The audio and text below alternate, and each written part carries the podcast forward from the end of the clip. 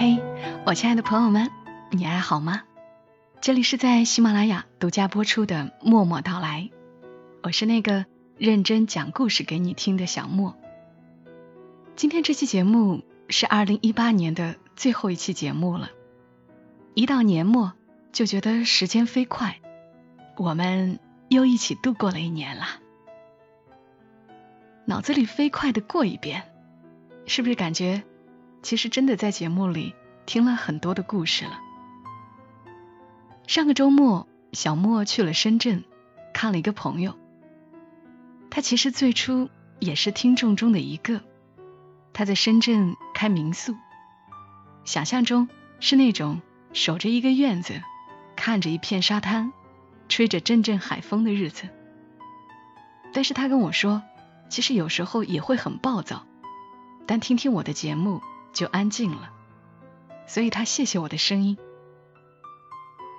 作者欧阳十三也跟我说起过，他曾认识的一个人，曾经染上了毒品，戒毒的那段时间，常常听着我的节目熬过去。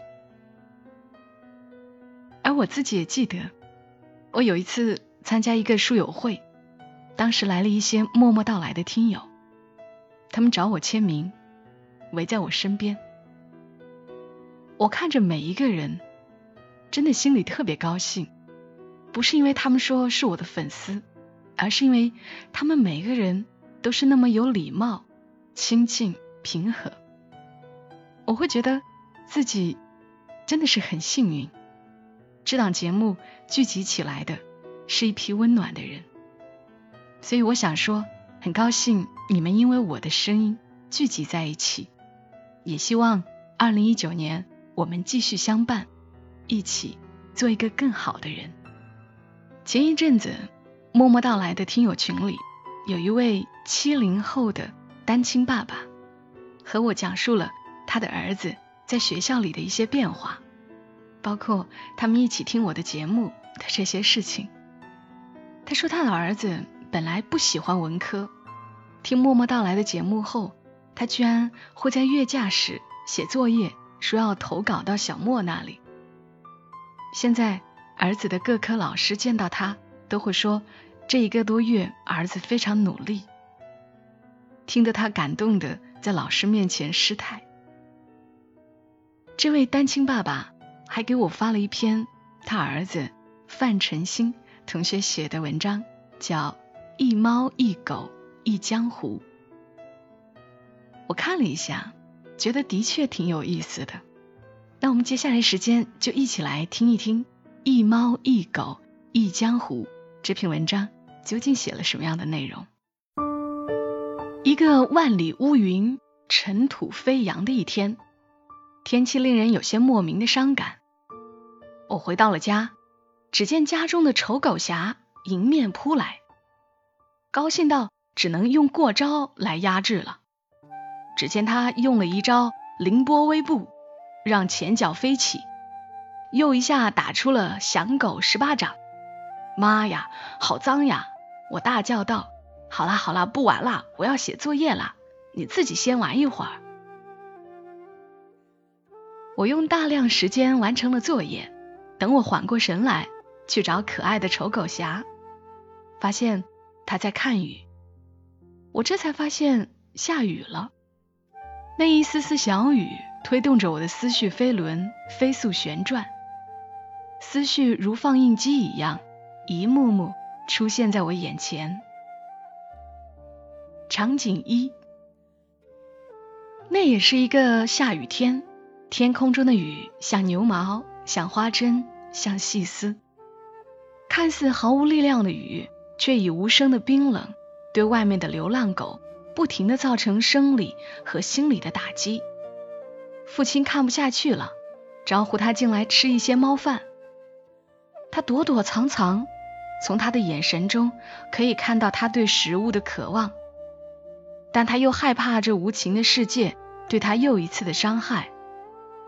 他又在门前踌躇了一会儿，也许是饿得不行了，也许是他对我们有几分信任，也许是太冷了。他走了进来，但是家中那只有情调的猫老金明明在看雨，却突然叫了一声，扑了下来，一记喵山无影爪，吓得流浪狗一下飞了出去。它呜呜的叫了两声，好像在说：“干什么？我只是吃个饭，你快把我狗命吓出来了。”过了许久，老金让步了，他才好好的吃了一顿饱饭。从此。他在我们家住了下来，成为我们家的一员。过了几天，给他洗了个澡，挺好看的。但因为来时营养不良，毛发几乎掉光了，所以起名丑丑。场景二：常听老人言，数九寒天，那便是冬至后的几天里，以九天为一个单位。今天是三九的一天，都说冷在三九。不错的，像千刀万刃一样在我们身上刮来刮去，并在上面转了几圈。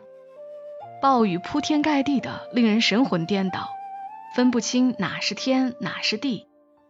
有这么一对朋友，形影不离。他们的寒舍是简朴的，也是温暖的，在里面风吹不到，温暖干燥，十分理想的睡处。外面的可就没这么好了。本来。丑狗侠睡在里面，看到金大侠来了，一下子跳了起来，让出了空位给金大侠睡。金大侠却不同意，这两人啊，不是两大侠，便为此打了起来。最后还是这两家伙玩累了，躺下才有了了结。看着金大侠和丑狗侠在一起卧着，把头抱着，嘿，这觉。睡得可真是有点呆萌呢，看着看着，眼眶就有点湿润了。也许是被丑狗侠想回报金大侠的精神感动了，也许是生活太艰辛，才会被这一幕红了眼眶。场景三：猫是领地性很强的动物，由于陌生猫的入侵，使老金不得不和一只陌生猫在屋顶上打架。可是老金老了，有点力不从心。开始却是十分勇猛，终于抓住一个机会，猛猫出山，猛喵扑食，喵山无影爪，对方被打得无招架之力。突然，金大侠哎呦一声，掉到了地上，和那猫打成一团，翻滚跳跃。老金还是老了，慢慢不行了。就在这时，一个白色的身影用了凌波微步，丝毫不怂，一下打了那猫十七巴掌。哦，这是他在和金大侠玩时练的要狗命三千。不过因为要保护老金，居然打出了十七连掌。那猫的小弟出来了，有十五到十只的猫冲了过来。丑丑和老金毫不畏惧，也许是两大侠的默契。你强由他强，清风拂山岗；你弱任他弱，明月照大江。群猫被他们的强大气场所震撼，慢慢的后退，最后他们像一盘散沙一般一拥而散。从那以后，金大侠和丑狗侠的感情更加深厚了。情景四：一只陌生猫的到来。让老金紧张起来了。哎，这只猫有几分眼熟。哦，是上次那群猫的首领。他怎么来了？以前那威风堂堂的猫去哪了？以前那毛发一尘不染的猫去哪了？眼前的这只骨瘦如柴的猫，真的是他吗？不得而知。他可怜的叫了几声，那样子简直就是在乞讨。也许。他是被金大侠打败后，而被群猫流放了，从王者到平儿，从天堂落到了地狱。丑狗侠和金大侠却把饭放到了他的面前，让他吃光。他们好像在说：“兄弟，吃吧。”一花一世界，一叶一菩提。春来花自青，秋至叶凋零。昔日的敌人被二侠的宽容感动了。变成了今日的好友。生活中我们要用心去看世界，不要太计较得失，要有博大的胸襟。场景五，门缓缓打开，丑狗侠没有出来欢迎我们。我们诧异进去一看，他在哀嚎，他在哭泣。这个大侠的侠情，让他为昔日的好友哭泣。金大侠不幸逝世，是我们的过错。因为搬迁，我们疏忽照顾他，金大侠不小心喝了毒水，不幸逝世。丑狗侠为他感到悲伤，我们一起埋葬了老金。丑丑也看着，他从此继承了老金看雨的习惯，仿佛他看雨时，他的故友《猫狗江湖》里的金大侠就坐在他的旁边陪伴着他。丑丑叫了一声，我们回过神来，看着爸爸因为想念老金向朋友要的小金。是的，以前的金大侠离开了，但猫狗江湖永远也不会破灭。他们永远在我们的心里，他们在一起吃饭，一起睡觉，一起玩耍。他们的精神是永存的，猫狗江湖还在继续。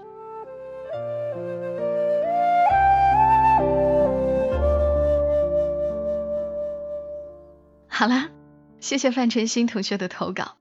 一方面，十三岁的年纪能够写出这样的文字，还是一个曾经并不那么热爱文学的家伙，真的是值得鼓励。另一方面，一只猫继承了一只狗看雨的习惯，这一幕真的是很有画面感，也让人心里一暖。所以今晚我们一起听了一篇与以往不一样的文字。那也很希望能够在今天的节目评论区。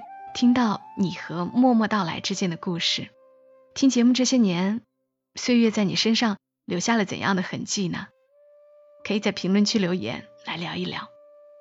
今晚节目就到这里，谢谢你来听，我们下期声音再会，祝你一夜好眠。小莫在长沙跟你说晚安。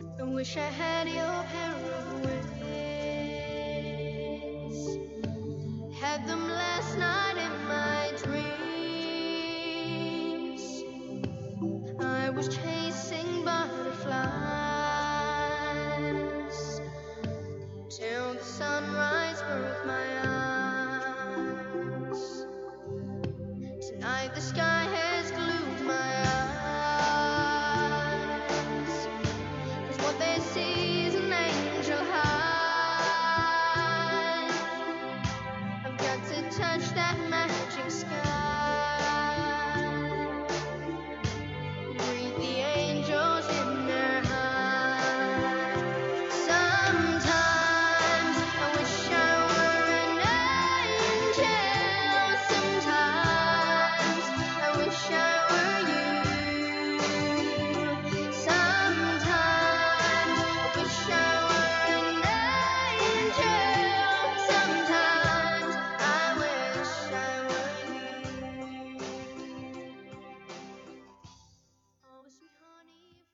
如果你喜欢这期节目，麻烦你帮忙转发到朋友圈，让更多的人听到。